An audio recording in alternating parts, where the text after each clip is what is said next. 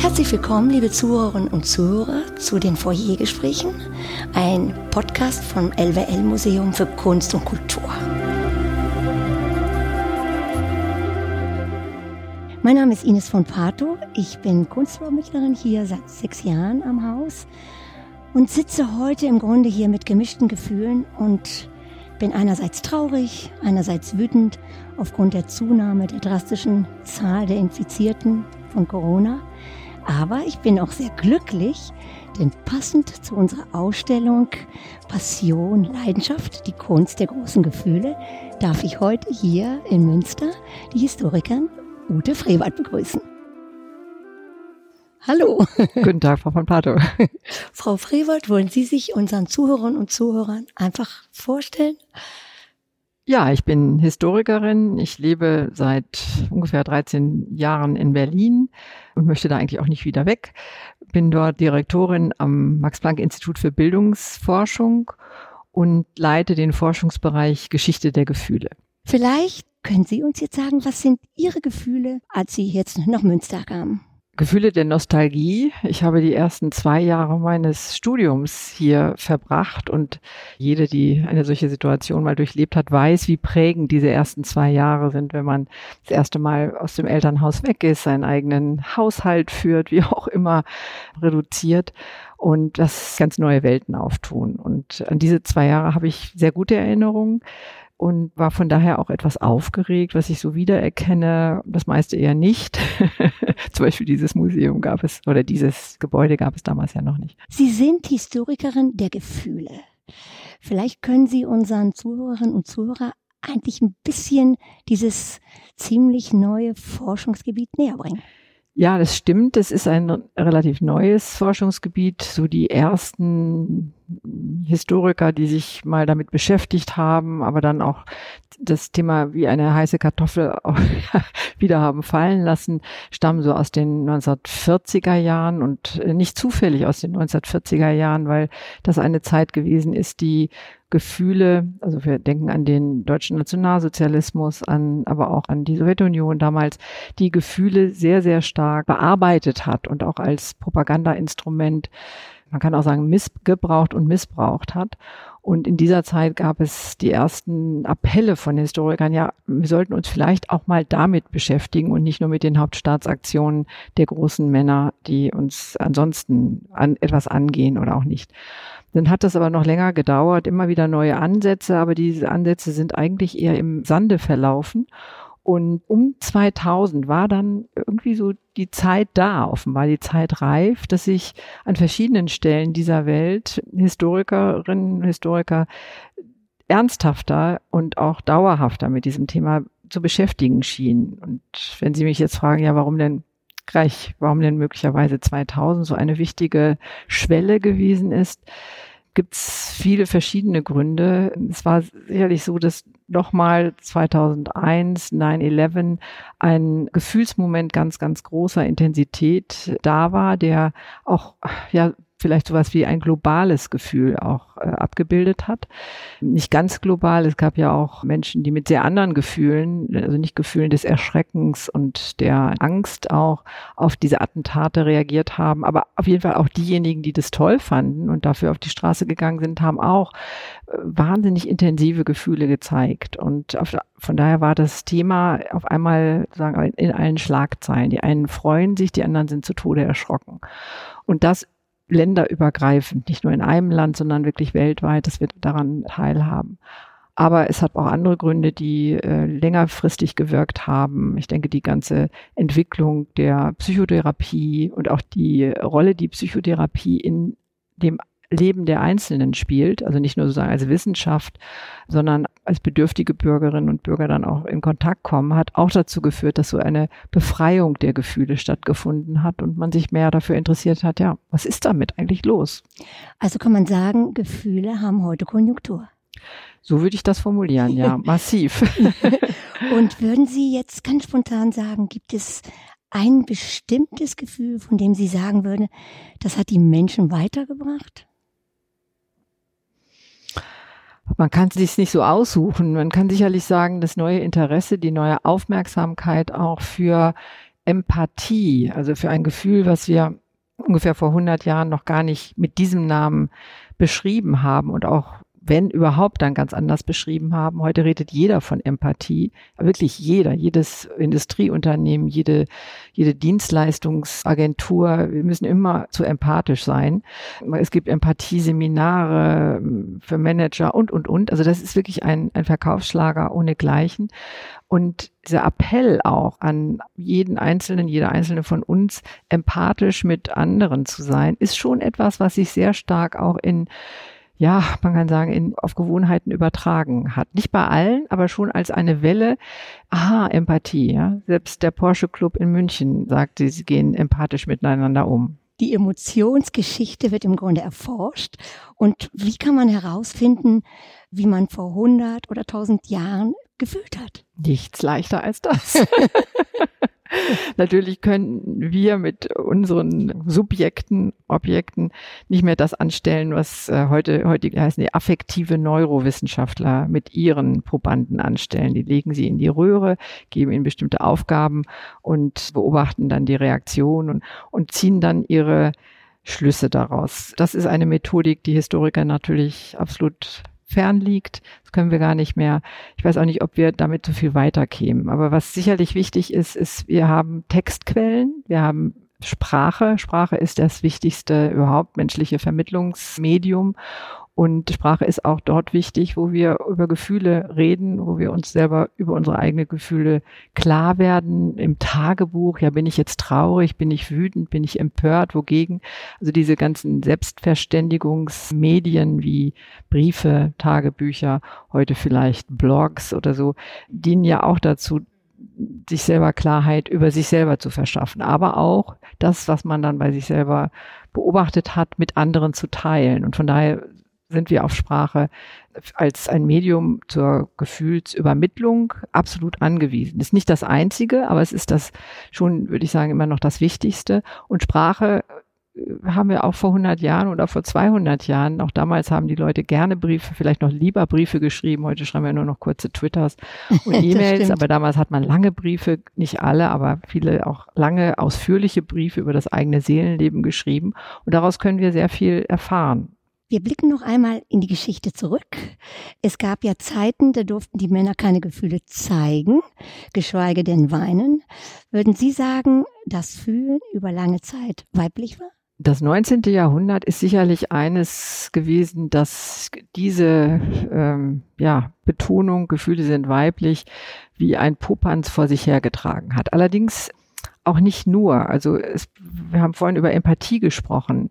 Sie finden auch immer wieder Texte, die sagen, also so ganz hartherzige, kalte Männer, die sich jeden, jeden Ausdruck von Empathie äh, verbieten, weil es angeblich nicht zu ihrem männlichen Geschlechtscharakter passt das sind auch nicht die Leute, mit denen wir hier in der Gesellschaft leben wollen.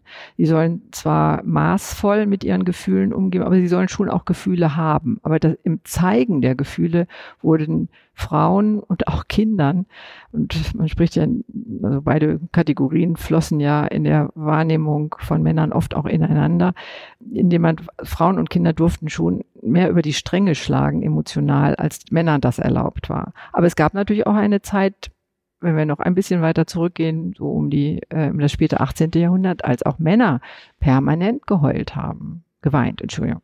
Und was würden Sie heute sagen?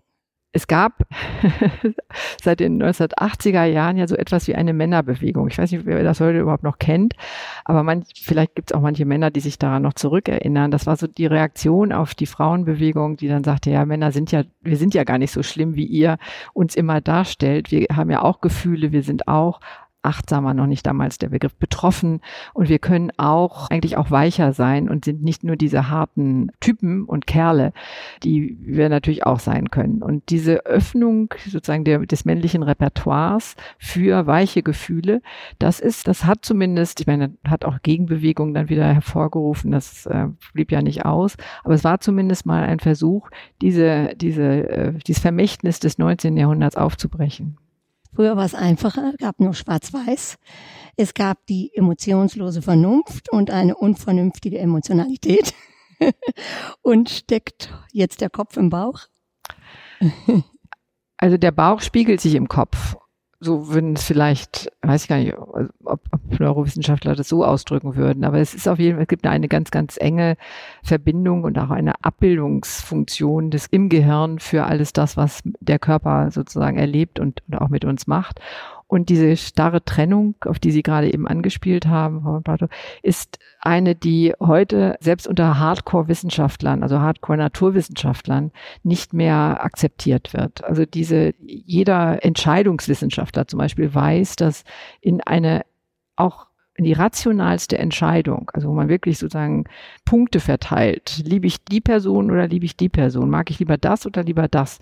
Und die eine äh, kriegt sozusagen viele Punkte, die andere wenige Punkte. Selbst in diese, in solche möglichst sozusagen abstrakten Entscheidungsprozesse fließen Gefühle ein ganz subkutan und umgekehrt auch jedes Gefühl ist ein ist nicht eins, was nun einfach mich überwältigt und aus dem sogenannten Bauch oder aus der Galle oder aus dem sonst wie kommt, sondern es ist durch Erfahrung sagen, gespült worden. Ich kenne schon solche Gefühle, ich habe sie schon erlebt, ich kann damit umgehen, ich lerne mit diesen Gefühlen.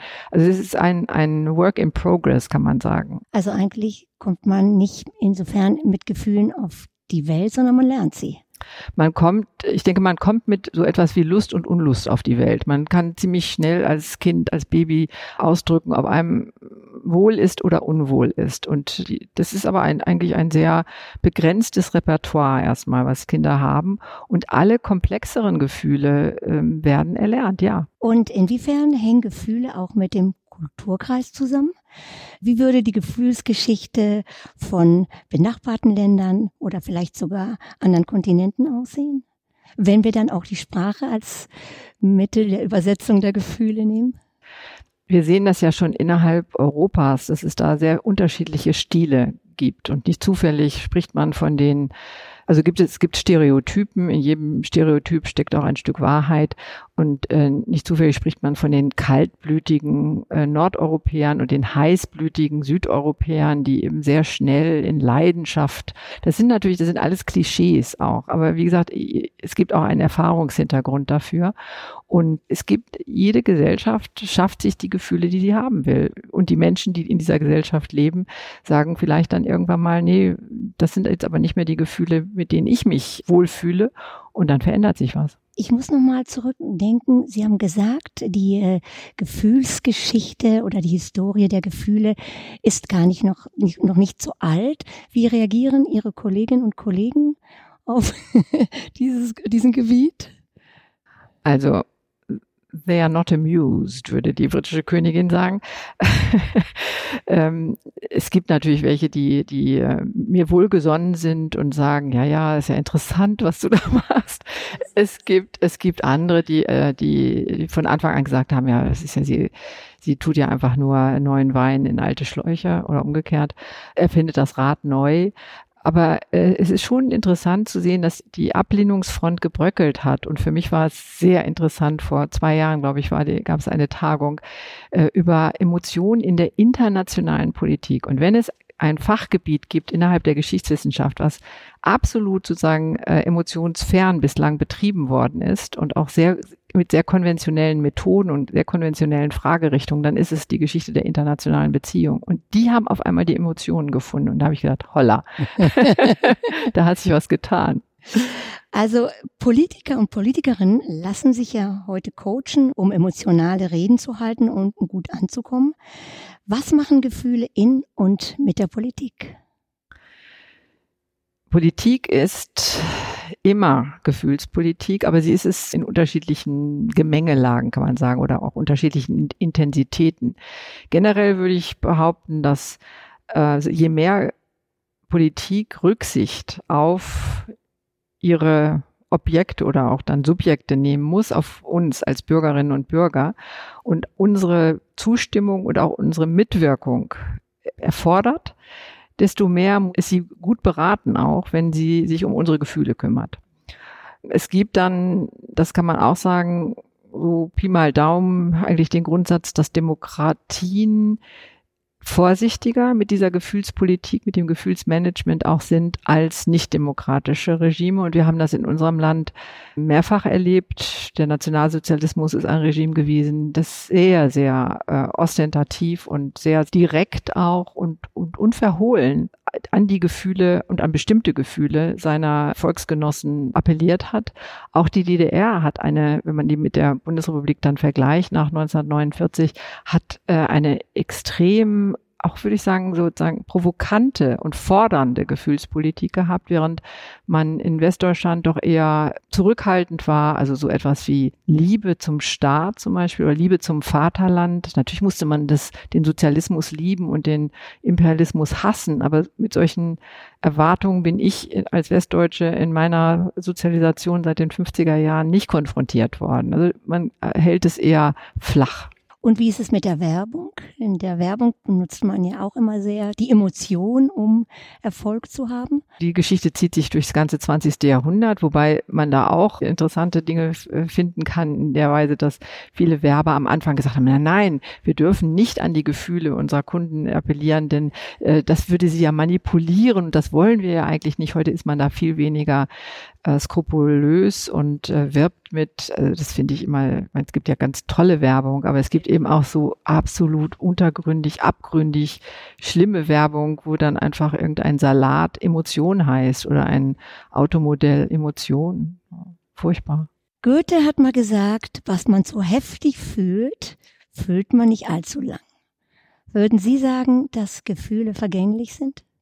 Ja, Sie sind ja, äh, ja sie oh. sind sie sind in mehrfacher Hinsicht vergänglich. Sie sind einmal, um das Goethe-Zitat aufzugreifen, sie sind im eigenen Alltag oder im eigenen Lebenszusammenhang sehr vergänglich. Also eine Liebe, äh, die äh, Goethe zu seiner Christiane am Anfang ihrer Beziehung geführt hat, war am Ende der Beziehung eine andere Liebe nicht unbedingt weniger intensiv, aber trotzdem anders. Und Menschen gehen auch unterschiedlich im Lebensverlauf mit Gefühlen um. Das, das haben Psychologen sehr gut rausgefunden, dass man als älterer Mensch äh, in der Regel ein bisschen balancierter ist, ausgeglichener ist in seinem Gefühlsrepertoire als als äh, Teenager. Und dann ist es natürlich so, dass auch Gefühle vergänglich sind in der Zeit. Also in, äh, es gibt bestimmte Gefühle, von denen unsere Urgroßmütter und Urgroßväter geradezu besessen gewesen sind. Ehre ist so ein Beispiel.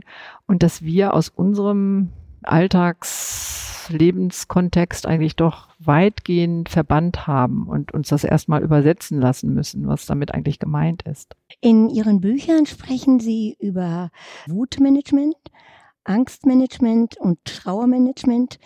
Lassen sich Gefühle wie eine Ware managen? Es wird zumindest versucht. Es äh, verdienen sehr viele Personen sehr viel Geld damit, dass sie anderen nahelegen, doch bitte an ihrer Trauer, an ihrer Wut, an ihrer Angst zu arbeiten und eben in ihrem eigenen Interesse dort eine äh, ausgeglichenere, maßvollere Haltung zu entwickeln. Ähm, ich glaube, man kann sich, also nicht nur ich glaube, man kennt das eigentlich schon seit spätestens dem 18. Jahrhundert, dass man Gefühlstechniken entwickelt hat. Das fängt im Schauspiel an. Wie schaffen Sie es als Schauspieler, ein Gefühl äh, zu spielen, was Sie selber gar nicht empfinden? Da gibt es bestimmte Körpertechniken, die, mit denen Sie sich in dieses Gefühl hineinsteigern können. Die gibt's heute noch. Dieses klassische Lach-Yoga, unglaublich erfolgreich über die ganze Welt hinweg, auch als eine, eine Gefühlstechnik, ähm, spricht dafür. Und insofern, ja, man kann, man kann Gefühle managen. Man kann sie individuell managen. Man kann sie auch als Kollektiv, als Gesellschaft managen, indem man Gefühle zum Beispiel negativ bewertet und sagt, du, du, du, also dieses Gefühl Hass und so wollen wir von dir hier nicht haben. Äh, und Kinder auch von Anfang an in der Familie und in den Schulen äh, auch schon so erzieht. Das ist auch Management. Ja, es wird viel von oben diktiert dadurch auch, ne? Ja, zugleich, ich denke nicht, dass wir in einer Gefühlsdiktatur leben. Also es sind sicherlich, es gibt sozusagen so gesellschaftliche Selbstverständnisse und Konventionen, aber natürlich zeigt uns die Geschichte gerade des 20. Jahrhunderts, aber auch, äh, wenn wir weiter zurückgehen, dass es auch immer wieder ja gegenläufige Entwicklungen gibt und äh, Bewegungen gibt, die dann sagen, nein, nein, wir wollen jetzt nicht kalt sein, wir wollen jetzt nicht maßvoll sein, wir brauchen den Exzess. Und äh, dann passiert was. was würden Sie sagen, wenn wir unsere heutigen Zeit Corona nehmen? Es lässt sich nicht vermeiden, diese Frage. Was macht das mit uns und mit unserer Gefühlswelt? Hm. Es macht ganz viel mit uns wobei über die Langlebigkeit dieser Veränderung, die wir selber spüren, noch nicht das letzte Wort gesprochen ist. Das kann man, ähm, können noch nicht mal Psychologen oder Soziologen jetzt, geschweige denn Historiker, prognostizieren. Aber wir erleben alle Gefühle, die uns bis jetzt fremd gewesen sind. Also so eine akute Angst vor Ansteckung zum Beispiel kann ich mich nicht entsinnen, in meinem eigenen Leben jemals, äh, das ist auch schon relativ lang, jemals gespürt zu haben.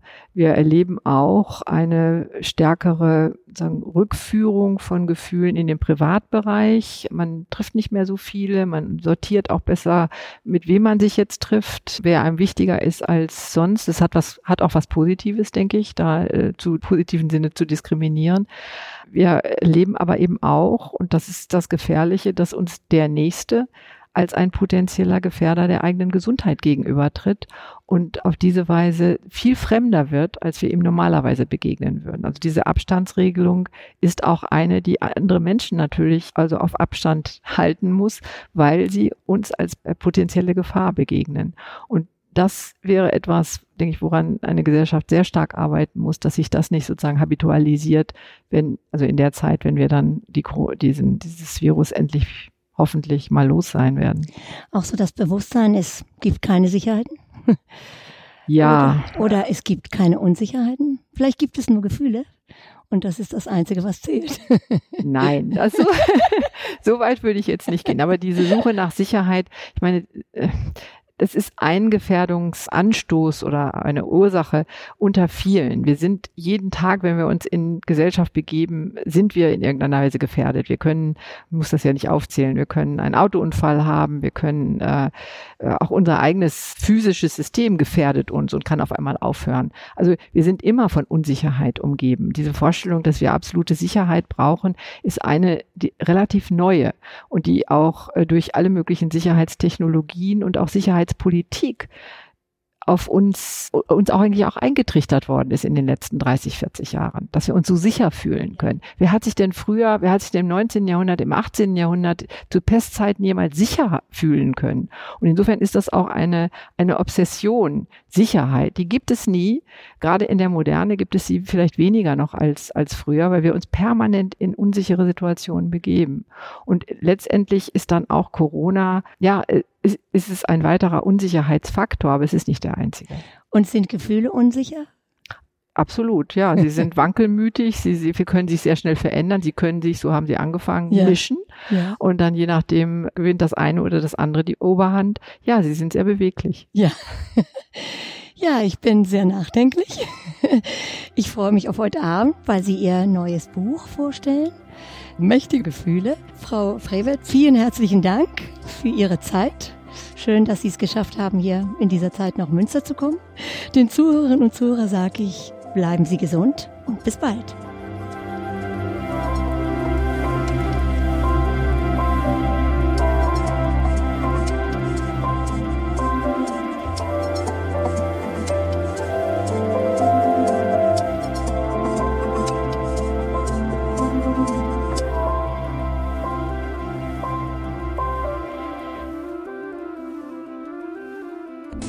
Hörten eine Produktion vom Podcast Studio.NRW.